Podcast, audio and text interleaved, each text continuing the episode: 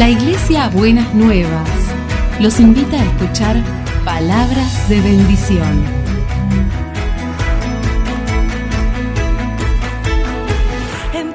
Si desean asistir a nuestras reuniones, los esperamos en Avenida de Lepiane 3925, esquina Subiría, Bajo Flores, Ciudad de Buenos Aires.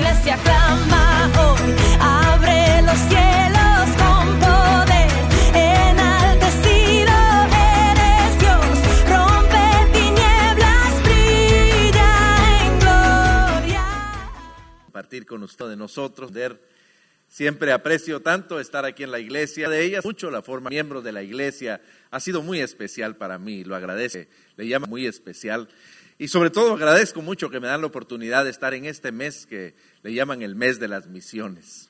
Y es un mes muy especial y estoy seguro que ha reflexionado y se ha preguntado acerca de qué hace una iglesia en el mes de las misiones.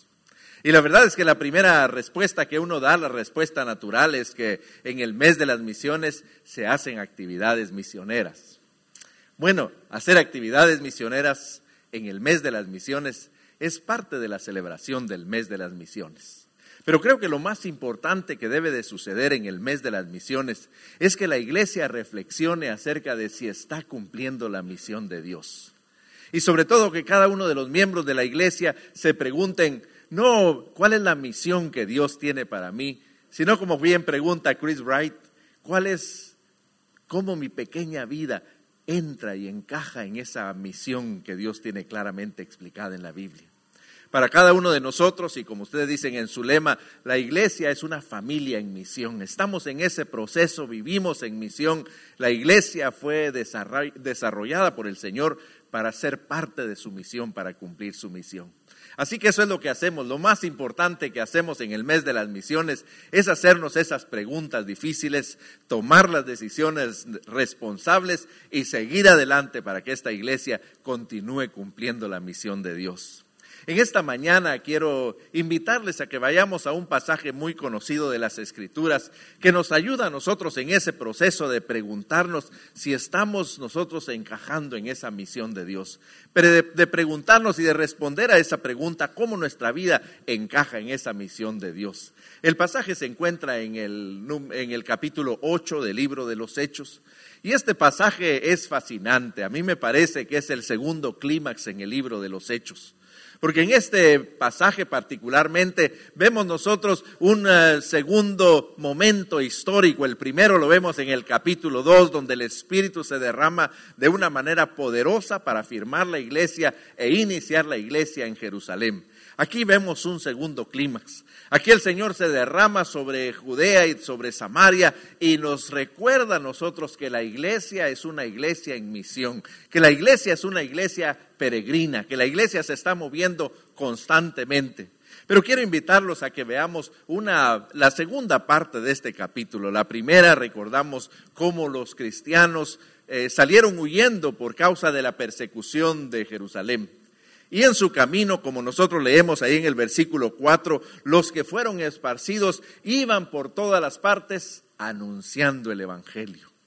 Qué tremenda lección para nosotros.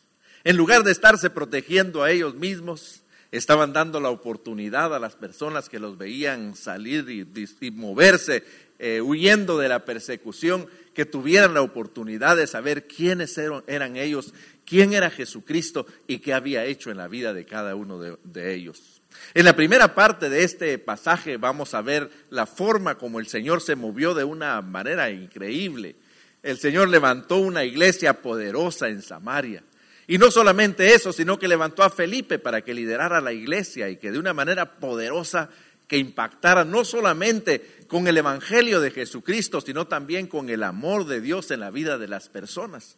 Y a mí me parece que un buen eh, versículo que nos explica todo lo que estaba sucediendo ahí en la iglesia de Samaria es el versículo 8, cuando decimos, así que había gran gozo en aquella ciudad. Me encanta ese pasaje. Porque siempre me pregunto si la iglesia de Jesucristo es un gran gozo para la ciudad en la que está. O tal vez para preguntarlo de otra manera, ¿en qué forma la iglesia llega a ser gran gozo para la ciudad donde se encuentra? Creo que al revisar este pasaje nos damos cuenta que las personas encontraron en aquellos cristianos que huían una explicación para sus propios dolores, para sus propias necesidades, para sus propias frustraciones y vieron que a través de ellos el Señor, a través de su Espíritu, canalizó las respuestas para cada uno de ellos.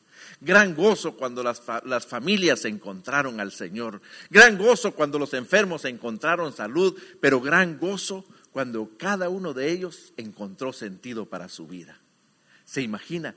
Eso es la, la iglesia para la ciudad. La iglesia para la ciudad es una fuente de gozo y de alegría.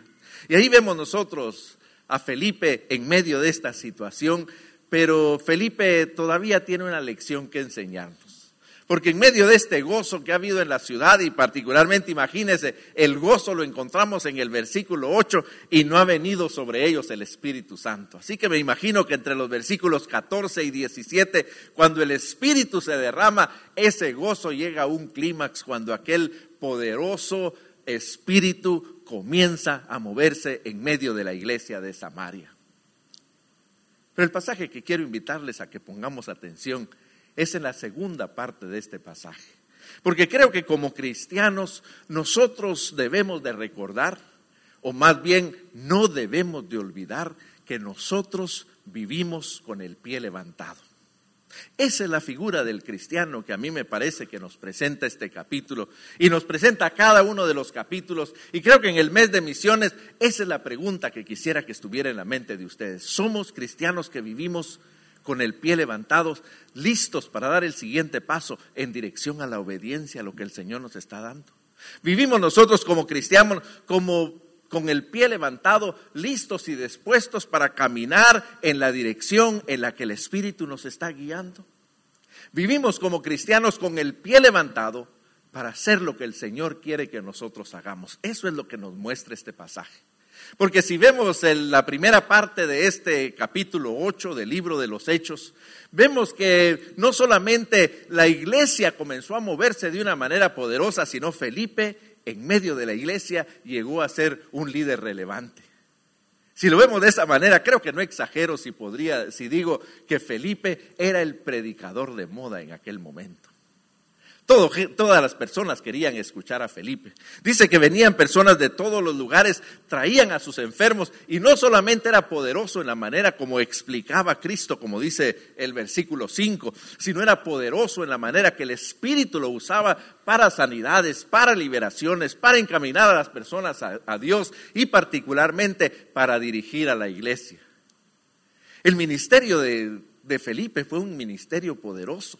Porque cuando leemos nosotros versículos 12 y 13 nos damos cuenta que hombres, mujeres, personas de todos los niveles de la sociedad en Samaria llegaron al conocimiento de Jesucristo. Wow, Felipe era un predicador poderoso, un predicador famoso, un predicador que no solamente tenía este poder y este respaldo del Señor, sino que también la iglesia estaba avanzando de una manera poderosa.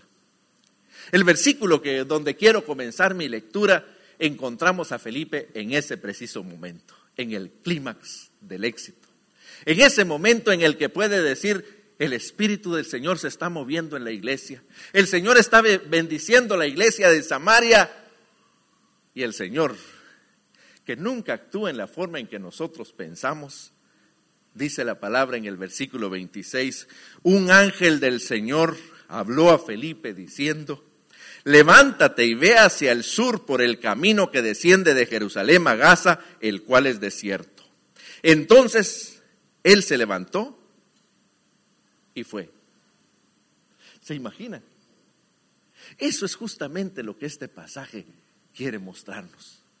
Que Felipe, como cada uno de los cristianos, debemos estar con el pie levantado, dispuestos y listos para salir de nuestra zona de comodidad en dirección a buscar al pecador donde el pecador está. En este momento, cuando leemos ese pasaje, el eh, escritor del, libro de, de, los Hechos, así como el Evangelio según San Lucas, es un historiador y él siempre pone muchos detalles en su escritura.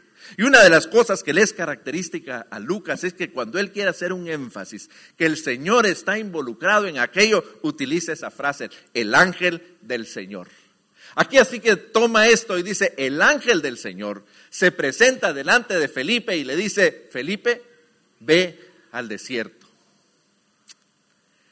Ahora, imagínese esta situación. Felipe, el predicador de moda. Su iglesia, una iglesia creciente y pujante. Felipe está en el éxito, en el, podríamos decir, en la cúspide de su ministerio y el ángel del Señor le dice que deje todo, que deje un futuro de un ministerio exitoso, que, deje esa zona de comodidad donde la gente va a buscarlo para que Él les hable.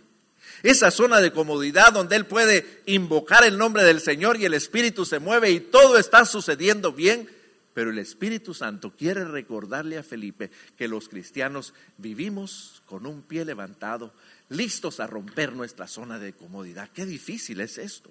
Cuando vemos aquí, Felipe no solamente deja a Samaria en el momento en el que está en la cúspide de su éxito, sino particularmente lo vemos que él deja esto cuando toda la gente quiere que se quede.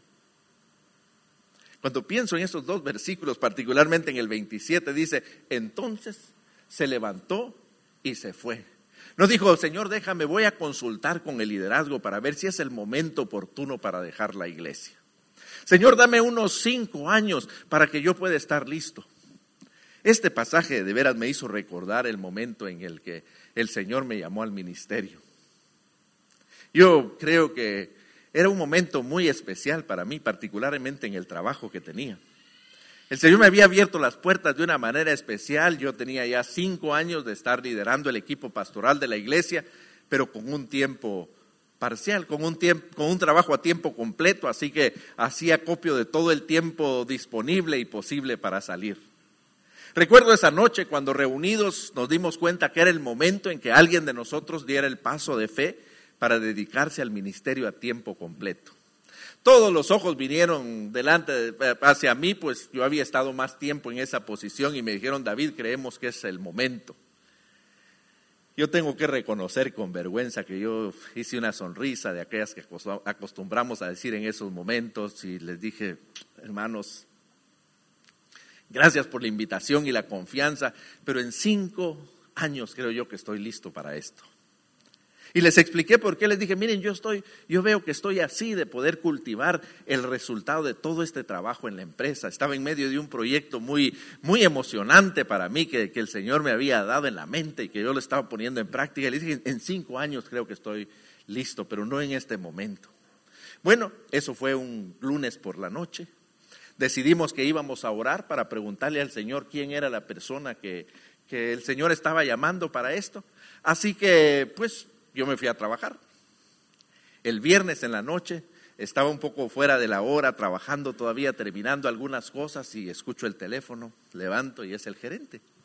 Y me dice, David, puedes venir a la oficina. Así que, pues fui a la oficina cargado con todos mis juguetes y los cuadros y, todo para dar, dar, respuesta a todas las preguntas que pudieran surgir.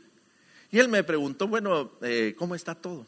Yo esa, esa era la pregunta que quería que me escuchara, así que saqué mis mapas, saqué mis, mis planos, los presupuestos, los puse ahí sobre la, sobre la mesa y le dije, bueno, en esta y esta forma vamos, estamos en este punto, eh, todo está caminando, estas cosas nos faltan, así que le di un reporte de todo. Él vio el reporte sin mucha atención. Y cuando yo termino, el día viernes, como a las siete y media de la noche, me dice, David, te quiero pedir un favor. Yo le dije, claro que sí, lo que, lo que sea. Y me dice, quiero pedirte el, favor que me presentes tu renuncia. Yo, yo dije, no, perdón. Y él me dice, quiero pedirte que presentes tu renuncia.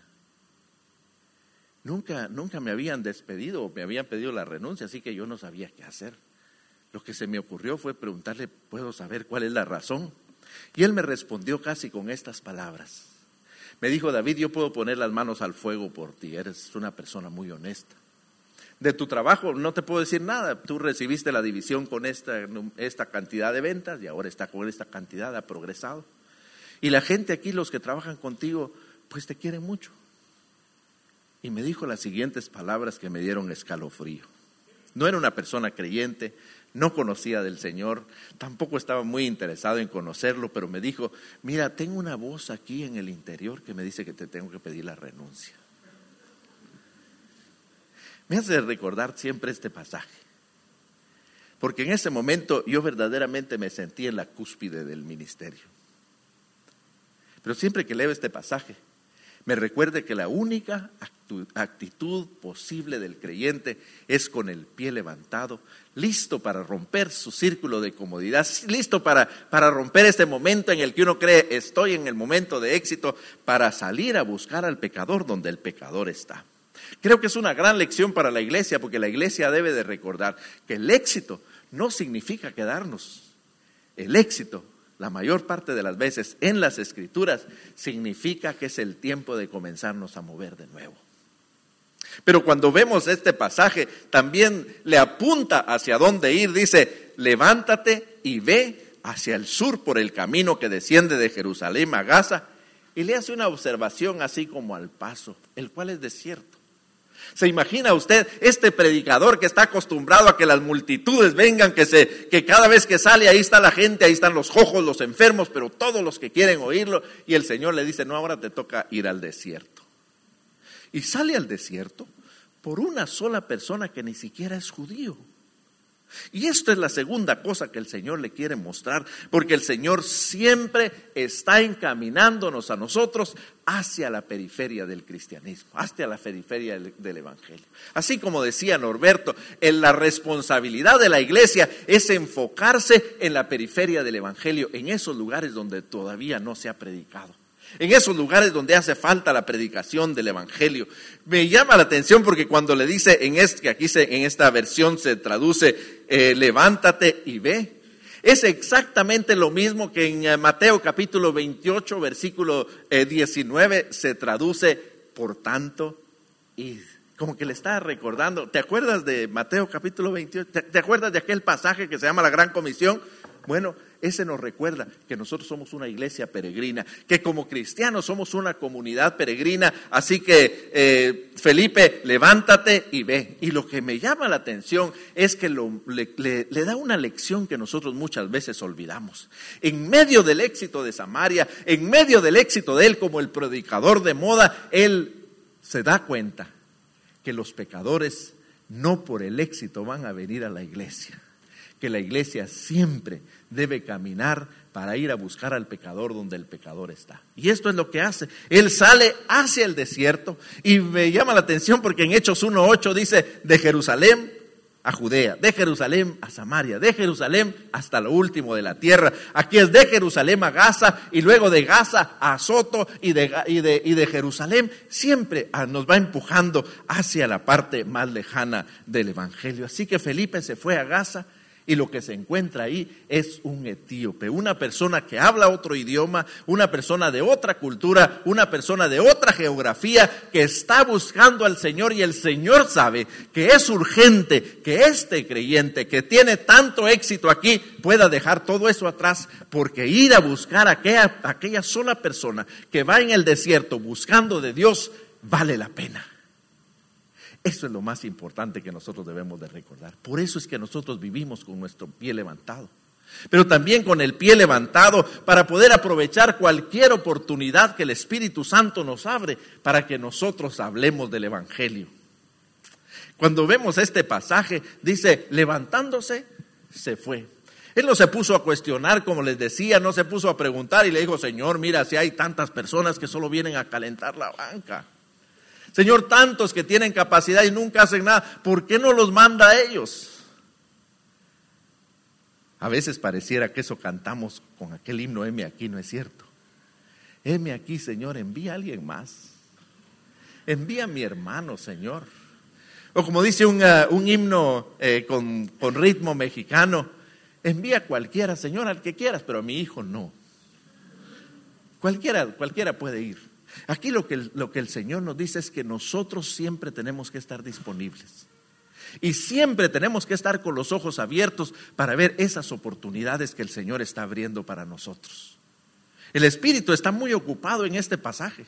En primer lugar dice que el ángel del Señor le habla a Felipe. Felipe se levanta y se fue eh, y cuando ve el carro que está leyendo, el Espíritu le dice, comienza a correr al lado del carro y ahí comienza a correr. Ahora, imagínese la escena.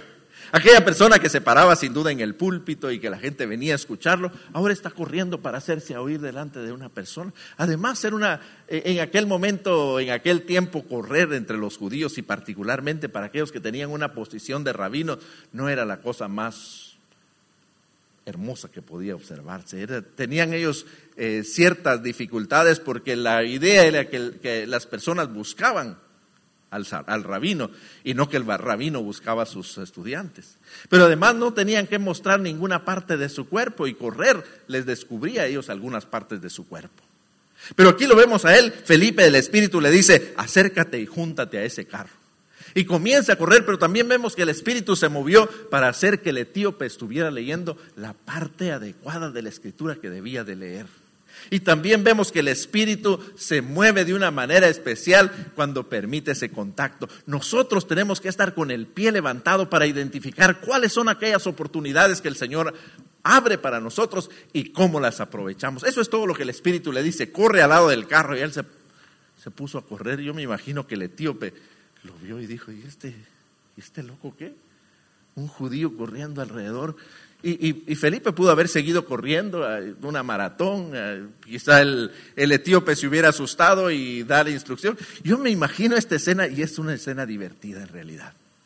Vemos a este hombre que sin duda iba en un carruaje muy ricamente preparado, era el que manejaba las finanzas de la reina Candace. Y seguramente llevaba una escolta detrás de él de otros carros y soldados que iban cuidándolo. Y ahí en medio de esto vemos a este Felipe que va corriendo. Pero ahí es donde nosotros aprovechamos la oportunidad, donde Felipe aprovecha la oportunidad porque inmediatamente entabla un diálogo para conectar con él en lo que está haciendo. ¿Entiendes lo que lees? Y esta es la pregunta clave. Porque esta pregunta que estoy seguro que el Espíritu también puso en el corazón de Felipe, le, abre a él no solamente las puertas del carruaje para que se siente y le explique, sino las puertas del corazón para que este etíope pudiera escuchar el mensaje del Evangelio. Siempre el Espíritu está abriendo oportunidades para nosotros. Lo que pasa es que a veces se nos olvida de que vivimos con un pie levantado para aprovecharlas. Piense por un momento si no, a veces no es cierto que se nos han pasado algunas de estas oportunidades. De pronto alguien dice una frase o nos, cuenta un problema y nos cuenta que está en medio de una disyuntiva y que no sabe qué hacer y dice, bueno, eh, tener cuidado hermano.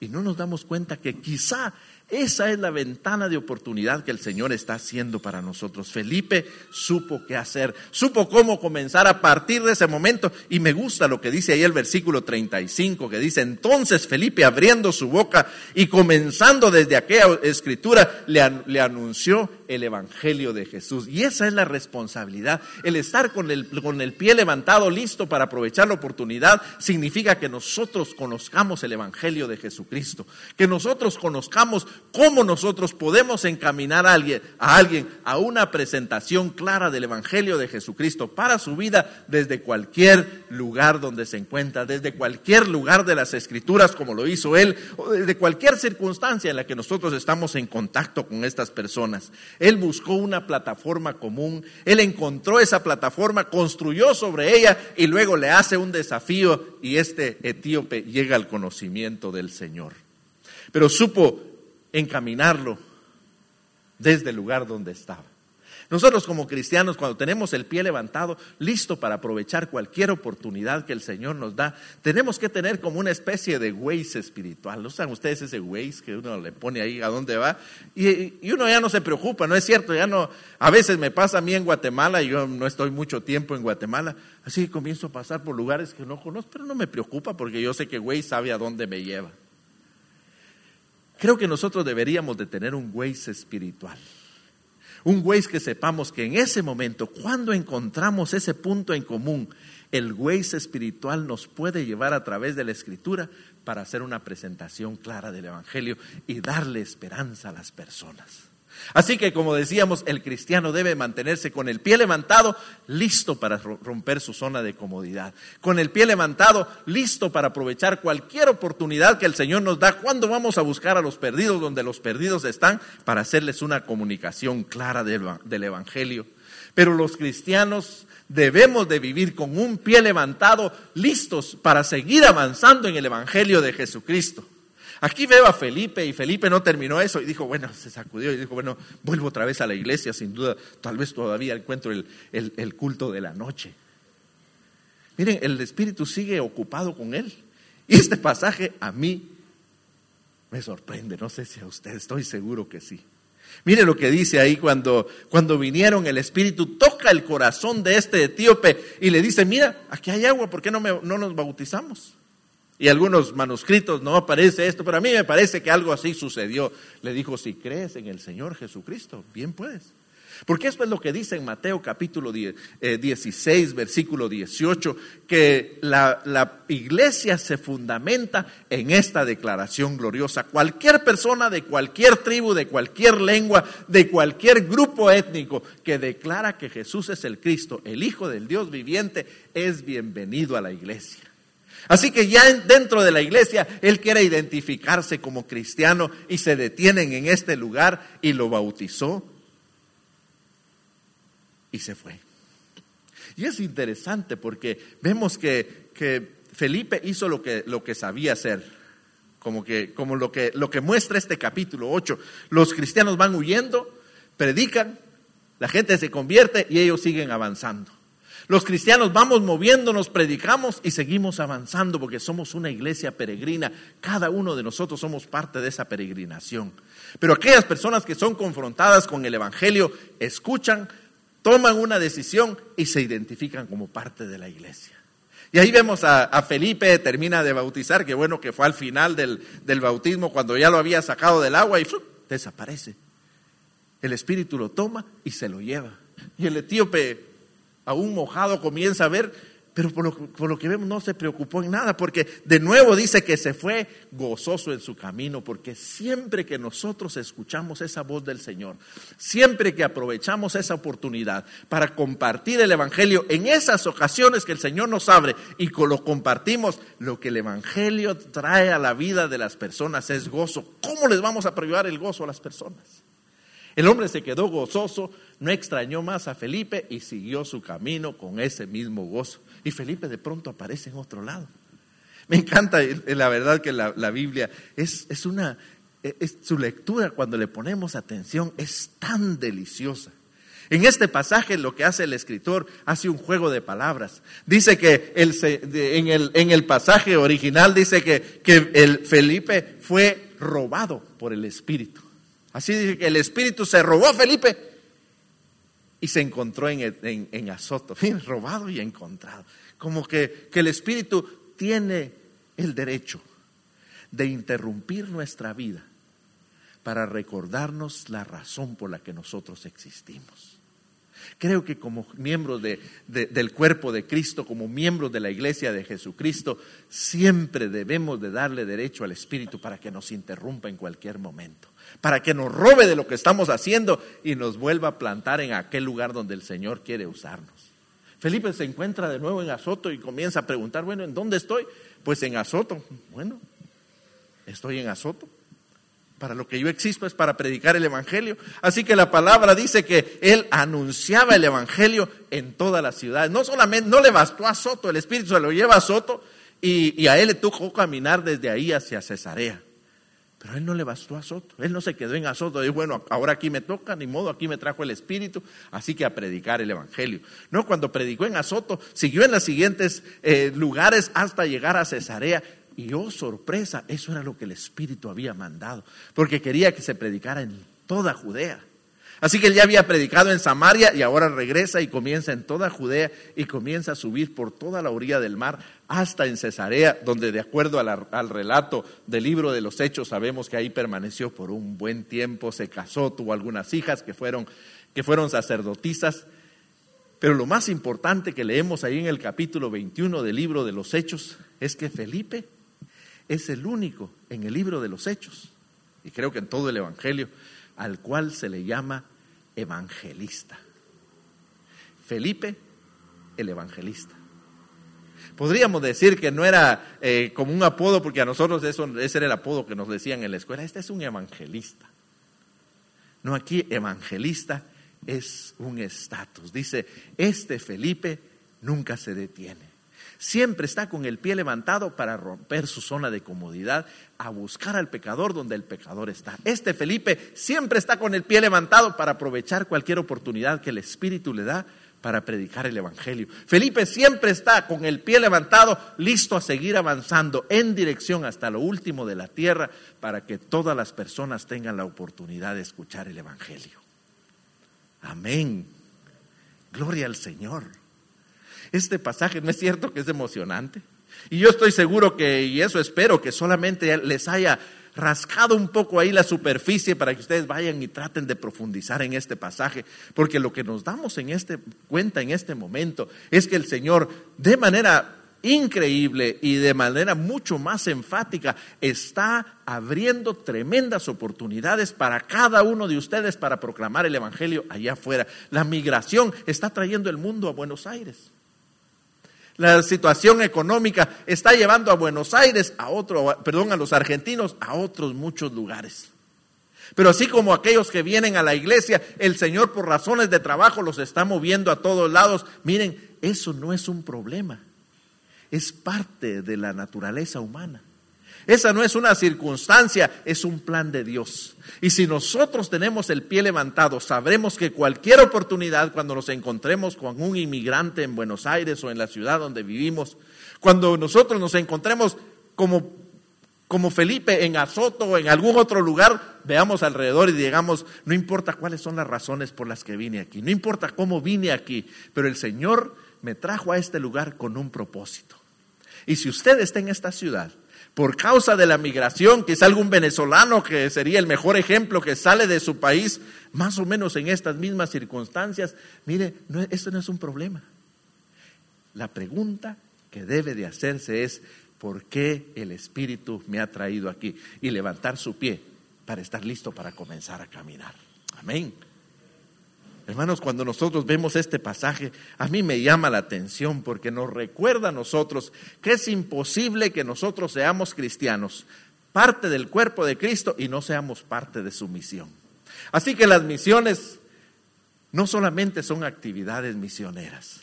La iglesia tiene que asumir esa responsabilidad misional cuando todos sus miembros participan activamente en poner el Evangelio de Jesucristo. Y cuando este pasaje termina, uno tiene que levantarse en la historia y comenzar a recorrer, a recorrer la historia y preguntarse, ¿qué pasó con este etíope? Bueno, no podemos conectar esto directamente, pero lo que sí es cierto es que el cristianismo creció en Etiopía, lo que se, ah, se llamó después Abisinia, de una manera increíble. Tanto que cuando llegaron los primeros jesuitas, por ahí en el año 1600, a lo que se llamaba Abisinia en aquel momento, quien llegó escribe su carta de reporte y dice, es imposible sentarse a celebrar en una iglesia cristiana en Abisinia sin escuchar los cantos en otras iglesias. Y él termina su resumen diciendo, la iglesia en Abisinia mantiene los distintivos y la salud de la iglesia apostólica. Yo no sé si Felipe tuvo mucho que ver en esto, pero estoy seguro que el impacto que hizo sin duda cambió la dirección de la vida del etíope, de la vida del rey, de, todas las personas que estaban en el, en el reino de Candace, y estoy seguro que parte de lo que ellos reportaron era el impacto. Usted no sabe, no tiene idea que aquella persona que el Señor le acerca a usted para compartir el Evangelio quizá es la oportunidad de, para cambiar la dirección de un imperio. No lo sabemos. Y como no lo sabemos, tenemos que avanzar, compartir y estar listos para seguir adelante. ¿Por qué no inclinamos nuestra cabeza? Y creo que este pasaje, a la luz de lo que nos plantea, debemos de preguntarnos si vivimos de esa manera. Creo que la pregunta que debemos hacernos aquí es si yo verdaderamente estoy con el pie levantado para romper, dispuesto a romper mi, círculo de comodidad. Si yo vivo con el pie levantado, listo para aprovechar cualquier oportunidad que el Espíritu abre para mí. Pero si yo vivo con el pie levantado, para poder estar dispuesto a que luego de que hago lo que el Señor me llama a hacer, seguir avanzando en dirección a esos lugares donde está la periferia del Evangelio. Padre Celestial, queremos darte gracias por recordarnos en esta mañana, Señor, que somos parte de tu iglesia, pero que también somos parte de tu misión. Señor, queremos darte gracias por recordarnos que de una manera muy especial tú nos pones en momentos y en circunstancias que son nuestros momentos y nuestras circunstancias, donde nosotros hacemos acopio de lo que nos has dado para cambiar la vida de alguien a través de una presentación clara del Evangelio. Pero Señor, en esta mañana yo quiero pedirte, porque a veces en la vorágine de la vida y en las tareas que nosotros hacemos, nos olvidamos de esta actitud, Señor. Nos volvemos muy cómodos y creemos que si alguien necesita conocer el Evangelio va a venir a la iglesia. Ayúdanos a recordar que la iglesia existe para buscar a los pecadores donde los pecadores están. A veces creemos que si alguien necesita conocer del Señor lo invitamos a la iglesia. Danos el valor, Señor, para responder a sus preguntas, para entablar este momento de conexión y aprovechar ese momento de conexión. Pero, Señor, ayúdanos a ver nuestra vida y a responder a esa pregunta en este momento y en este lugar. ¿Cuál es mi parte en la misión de Dios? ¿Cuál es mi parte en lo que Dios está haciendo? Yo quiero invitarte esta mañana a hacer un recomisionamiento delante del Señor y a ponerte de pie y decirle al Señor, Señor, yo quiero vivir con el pie levantado. Señor, yo entiendo mi papel, entiendo que soy parte de la misión de Dios y estoy dispuesto. Así que te invito a que te pongas de pie y que le digas, Señor, yo quiero vivir con el pie levantado, listo a romper mi círculo de comodidad, listo para aprovechar cualquier oportunidad, pero listo para seguir avanzando en dirección de lo que el Señor me lleva. Padre, en el nombre de Jesucristo, nos comprometemos de nuevo, Señor, en lo que tú has puesto siempre en nuestro corazón. Señor, asumimos este recordatorio como válido para nuestra vida. Y estamos dispuestos esta mañana, Señor, al ponernos de pie, a vivir como viven los cristianos, con el pie levantado. Ayúdanos, Señor, a romper nuestro círculo de comodidad. Ayúdanos a percibir esas oportunidades que el Espíritu Santo abre, abre para nosotros y ayúdanos, Señor, a que no nos detenga ningún obstáculo, sino que el mundo verdaderamente sea nuestra parroquia. Te lo pedimos en el nombre de Jesucristo. Amén. Amén. Que el Señor les bendiga, hermanos. Pueden ser.